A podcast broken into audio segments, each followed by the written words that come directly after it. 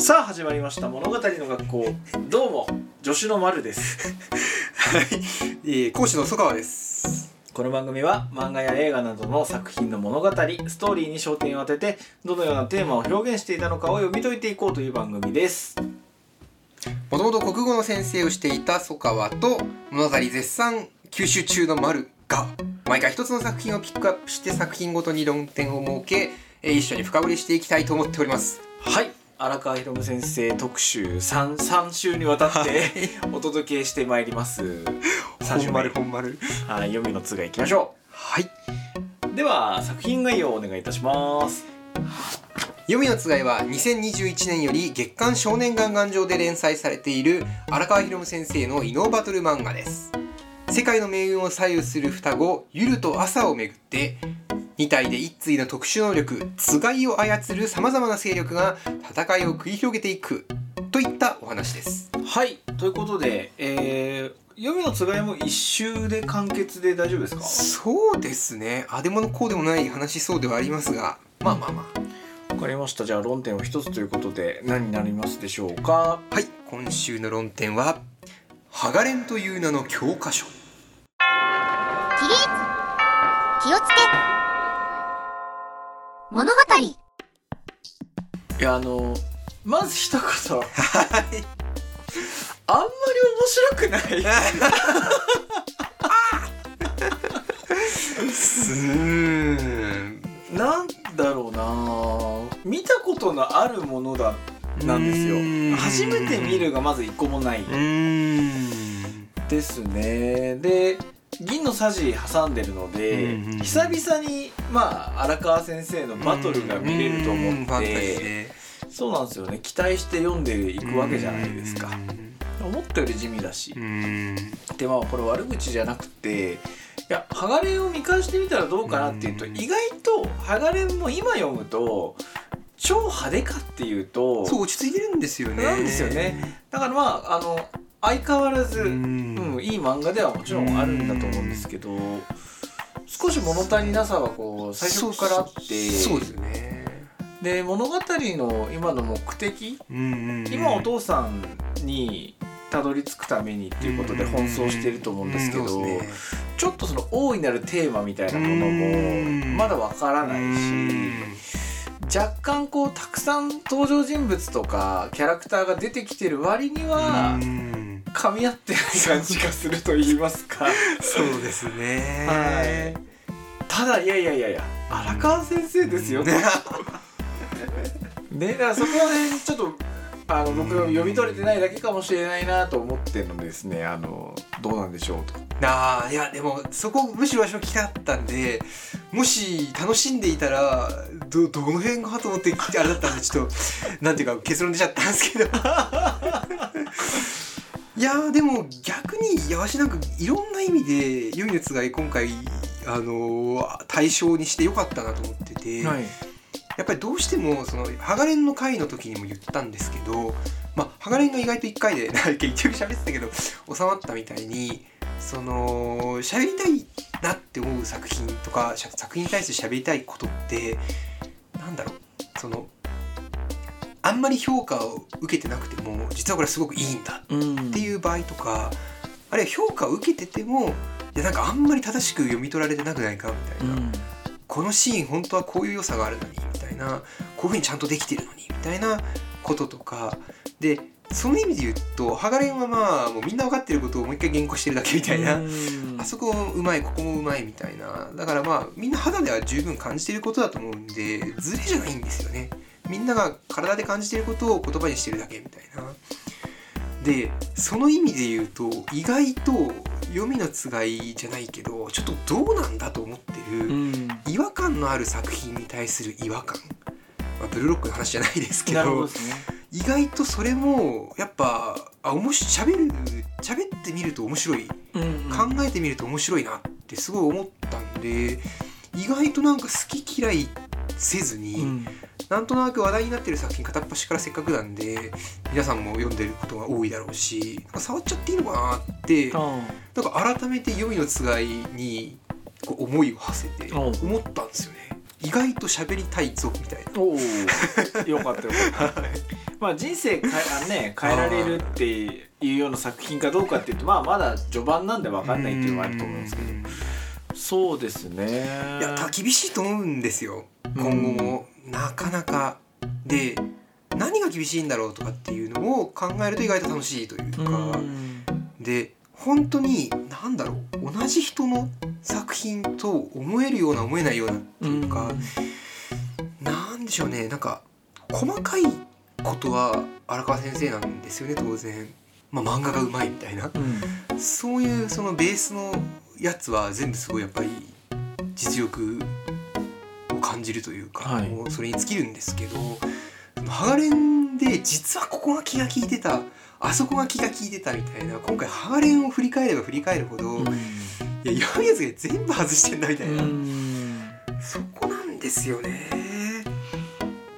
ではいいやうんでさそれをこうハガレンだけを見ても気づけないいろんなことを読みの使いを見見て読みの使いって何がいけないんだろうって考えるとあそれ逆にハガレンできてたよねって思うっていうかハガレン実はこういうところもああいうところもすごく重要なうん。気の利いた要素だったんだなっていう抽象的な話ばっかりしないで具体的なことを言うとまあその何と言ってもさっきの丸さんの話でも出たけどやっぱその物語の目的ですよね。うんで物語の目的って言ってもまだちょっと抽象度高くて一般論で結局ハガレンにあってその黄泉のつがいにないのって主人公の動機だって思ったんですよ。うんで主人公の動機って意外となんていうかこうなんだろうな作者のその作品に対するパッションみたいなことと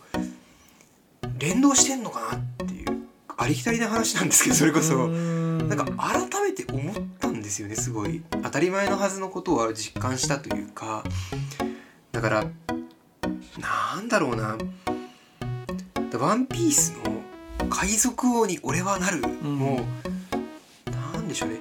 やっぱりこうしらけたり車に構えたり利益優先になったりそういういろんなものを書く中であるいはこう政府側みたいに何か守ろうとしたりとかそういう時に何て言うんですかねこう人間にとって一番尊い動機はまあ言うなれば自己実現じゃないけどやりたいことの達成なんだみたいなっていうことをやっぱ小田先生は信じてると思うんですよ。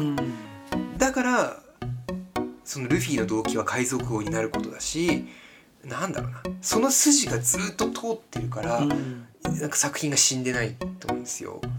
だナルトはよく分かんなくなっちゃったのとかあるいは呪術廻戦で虎杖がなんかいまいち主人公っぽくないのとかって、多分この辺と絡んでると思うんですよね。うん。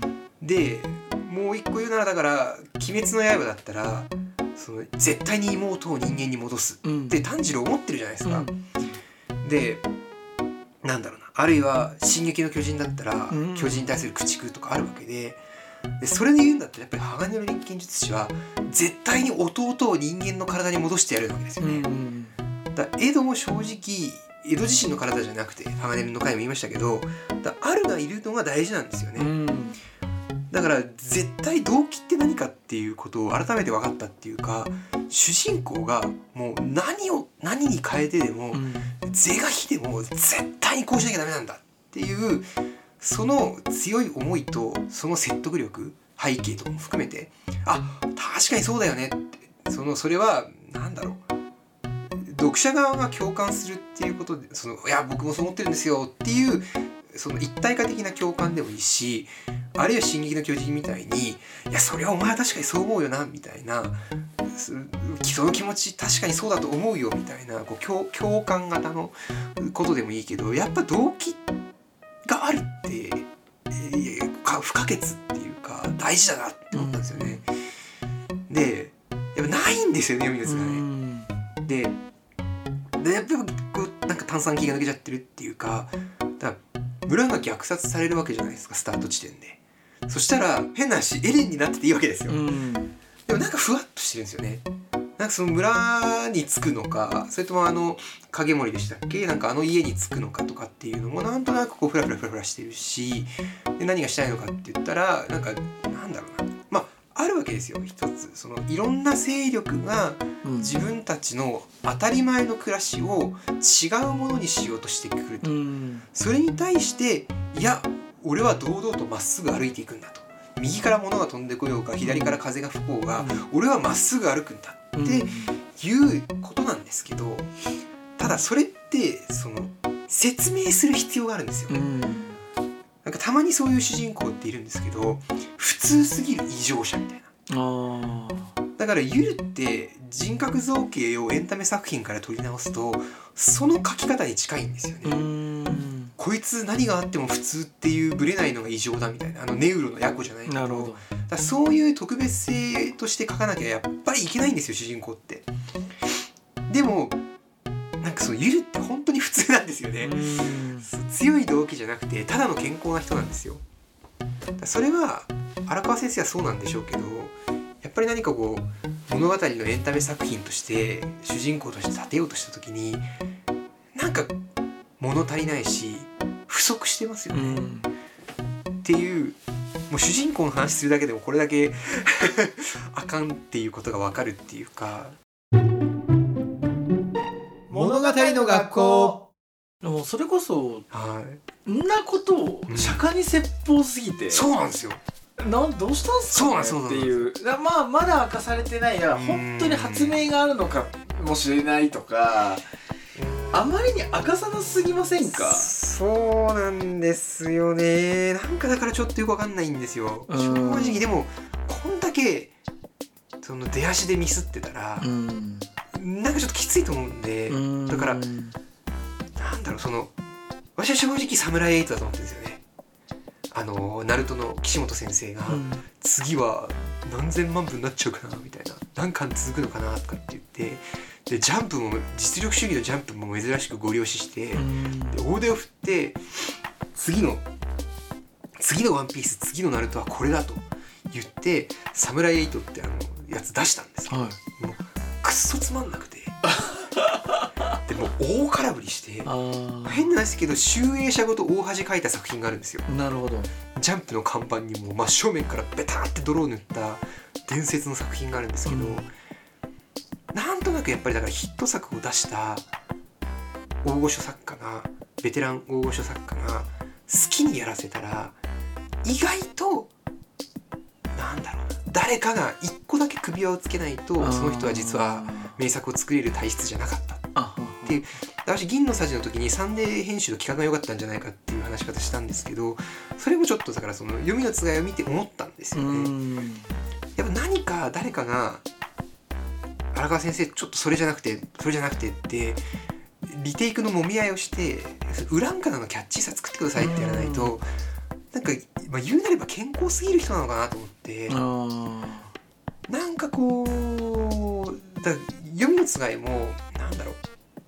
結構人殺しが出てきてなんだバンバン殺す独特のあの残酷さの魅力っていうハガレンでもあったし銀のさじでもあったと思うんですけど銀のさじでもあの歯をキラーンってさせながら肉焼けにバシュってあの鳥屠殺するとかなんかあのなんだろう。残酷さが健康すぎる人が書くことによって残酷さは損なわれないしなんだろうな人の心も傷つけすぎないみたいな、うんそういうすごい独特のバランスで書けるっていうのはそれは読みの使いでも出てると思うんですようね。んだからあ荒川せ荒川先生だなって思うんですけどなんかそういうそのいろんななんだろう本当にこう襟を正しておごらずに作品を作ったら守れるはずのいろんなお約束が ことごとくできてないんですよね。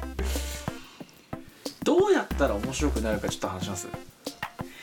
えーまず主人公の動機は設定する必要がありますよね。だ目的を定めなきゃいけない。動機の話としてまだ文句あってはい。であのゆると朝の絆の問題うん。あれもひどい。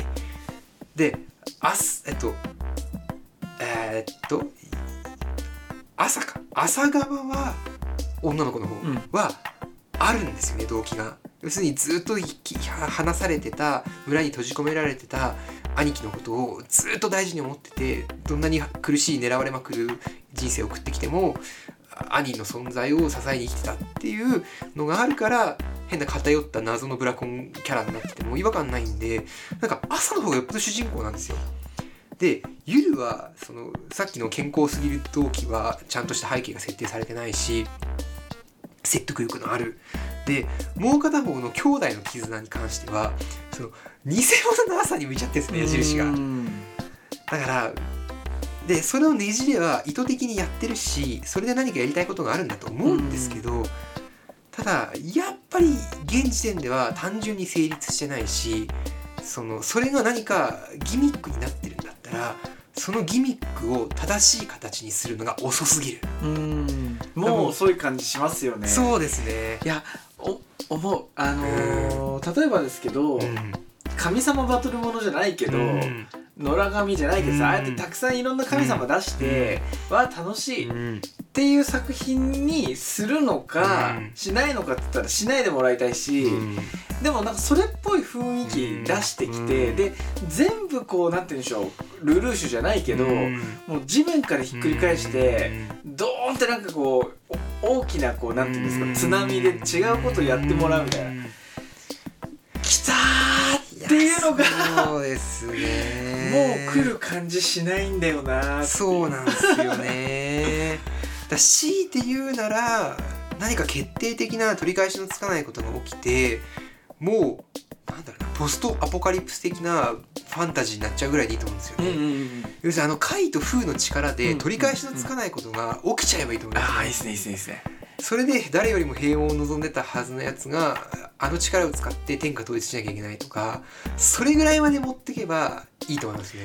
とかそのうん。いや今その話受けてはい。夜,、えっと夜と朝がはい要するにあの全員のラスボスになってだあ主人公だと思ったら奴らが物語のその倒すべき相手になってうん主人公新しく出てくるって言ったら なんかそれ難しい。シードディスティニーみたいな。さすがっすね。確かにそうだ。まあシードディスティニーミスりましたけどそれ。できなかったけど。いやとかでもそれは面白いな。そうですね。えー主人公だと思ったらっていう。まああとはだからユルと朝が絶対に殺し合わなきゃいけない運命になるとかでせいぜい9大点って感じですよね。それですら弱い気がしますし。だからもう本当に動機一つとってもいけないしで物語の筋の持ってき方も結構まずくて、ん。でここであの先々週話しそびれたハガレン褒め話の続きが出てくるんですよ。であるんですけどうーんその黄泉のつがいのその謎の持ってき方の問題。うん。でわし結構ミスリードについてもいろいろ考えることがあって。えっと、黄泉のつがいってまだ結構分かんないこといっぱいあるじゃないですか、で意図的にまだまだ分かんないようにしてあると思うんですけどそのわけわかんなすぎません？うん。まあ取り付く島がない。でミスリードって私なんだろうなそのまあこれは個人的な趣味なのかわかんないですけどでも私はこれかなと思ってることが一個あってその分かんないだとダメだと思ってるんですよね。うん。要するに多分こうだろう確定してないけど多分こうだろうっていうデコイを無限に更新し続けないといけないっていう多分ミスリードっていうものに対する作劇のルールがあるんじゃないかと思ってるんですよ。あなんか推理小説の原則みたあいな。そうですそうですそうですそうですその手のやつが。そうそうそうそうそうそう。でだからなんだろうな。意外とこのレベルの話になってくるとミスリードっていう技があるんですよまでしかものの本には書いてないんですけどいいミスリードと悪いミスリードみたいなことって 実は大事なんじゃないかと思っててでハガレンの時ってすごいいいんですよ。うん。で何かって言ったらそのヒューズの軍がやべえもそうだしあホムンクルスもそうだしあとお父様の件あなるほど。あれって本当によくできててその誰がボスなのう。ん。だどこまで倒したらこの問題はこの物語の悪は解決できるんですかっていうのがどんどんどんどん後ろに行ったんですよね。であれがうまかった。うんら最初ホムンクルス出さないし、ホムンクルス出したと思ったらまだそのホムンクルスの上は出さないわけじゃないですか。エンビーとグラトニーとラストだけ出してでヒューズ殺すわけですよ。はいでヒューズは単純に軍軍に何かあるぞっていうことだけ自分の命と一緒に大々的に作品に刻みつけて散っていってでまだ親玉じゃないホムンクルスたちを出すわけですよ。でもうこの段階ではそれで十分なんですよね。まだ先があるんだろうけど目先はこいつらで。でキーアイテムもあるんですよね。賢者の石っていう。あれもうまい。あだから賢者の石を違う目的で追っていったらドクター・マルコーじゃないけど真実の奥のさらなる真実じゃないけどそうなんですよ。だから完全に綺麗にできてるんですよ。ん。でなしかもこの話はここがスタートでその後にホムンクルスの親玉でうん。お父様が出てくるんですよ、うんでそうするとお父様が親父と同じビジュアルなんですよ、うんうんでエドと親父の仲が悪いんですよ、うんうんうん。うんでそこもミスリーうなんですそうなんですよ。で親父も敵だか味方だか分かんない状態でしかもお父様は親父の過去の記憶と同じ姿をして出てくる。確かにアンニュイな顔してね。そうそうそうそう。でしかもエドと親父が1回目に再会した時はまだ分かんないんですよ。うんなんとなく悪いやつじゃなさそうだぞでも確証は持てない。お父様って何なんだろうって。でその後にさらにもっと奥深い作品全体の世界観のために昔のクセルクセス遺跡の賢者の話出してくるんですよ。うん。でこれもうまくてあのーちょっとマニアックな話になっちゃうんですけど「Fate/stay night」の原作ゲームで、あの遠坂凛のペンダントが2つ出てきた、はいあれみたいなや演出なんですよね。はあ私あれ最初ミスったかと思ったんですよあー奈須きのこ先生が。でも実はそうじゃないんですよね。あのまあ一応伏せておきますけど剥がれあのフェイト会じゃないんであるトリックのために意図的に2つあるんですよね。まずいなこれでもこれ言うだけでなんかもうネタバレになってるんですけどで同じようにハガレンではクセルクセスからそのあのアルメニアでしたっけ？あの国に行った東の賢者と秦国に行った西の賢者がいるんですよ。うんでそれはでも2人いたのかなぐらいでぼやかされてるんですけどそれがあるから実はあの太古のクセルクセスの時代に同じような錬金術の達人が2人いるんですようね。んでそれが最後にお父様フラスコの中の小人とバンホーエンハイムが同じ外見をした2人の因縁太古からの因縁のある2人の錬金術の達人なんですよっていうふうに回収されてえ賢者2人いるのどういうことっていうのが全部つながるんですよ。うん。でっていう感じなんですよ。でもこれって完璧じゃないですか。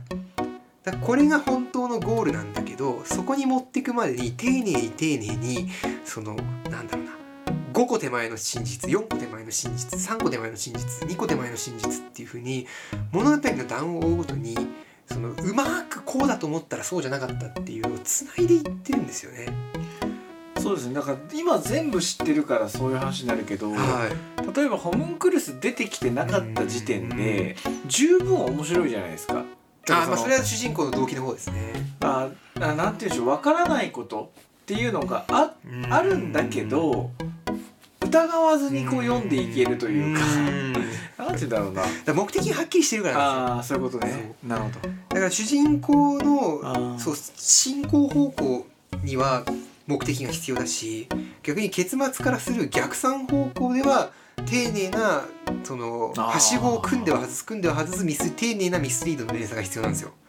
だここの両サイドから攻めなきゃいけない。っああ勉強になり ていうのは多分あるんですよね。ますなるほどねっていうのがハガレンを見て読みのつがいを見るとすごくしみるんですよ。なるほどねハガレンはあるし読みのつがいはないんですよ。わあなんか論文書けそうですそうなんですよね。これだから面白くて。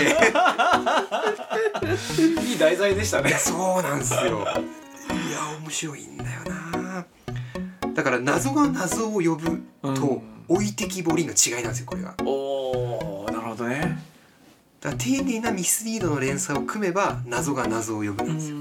なんだかもう取っかかりもない中で無限に立ち上がり続けてカオスでも意味わかんねえわは置いてきぼりなんですよ。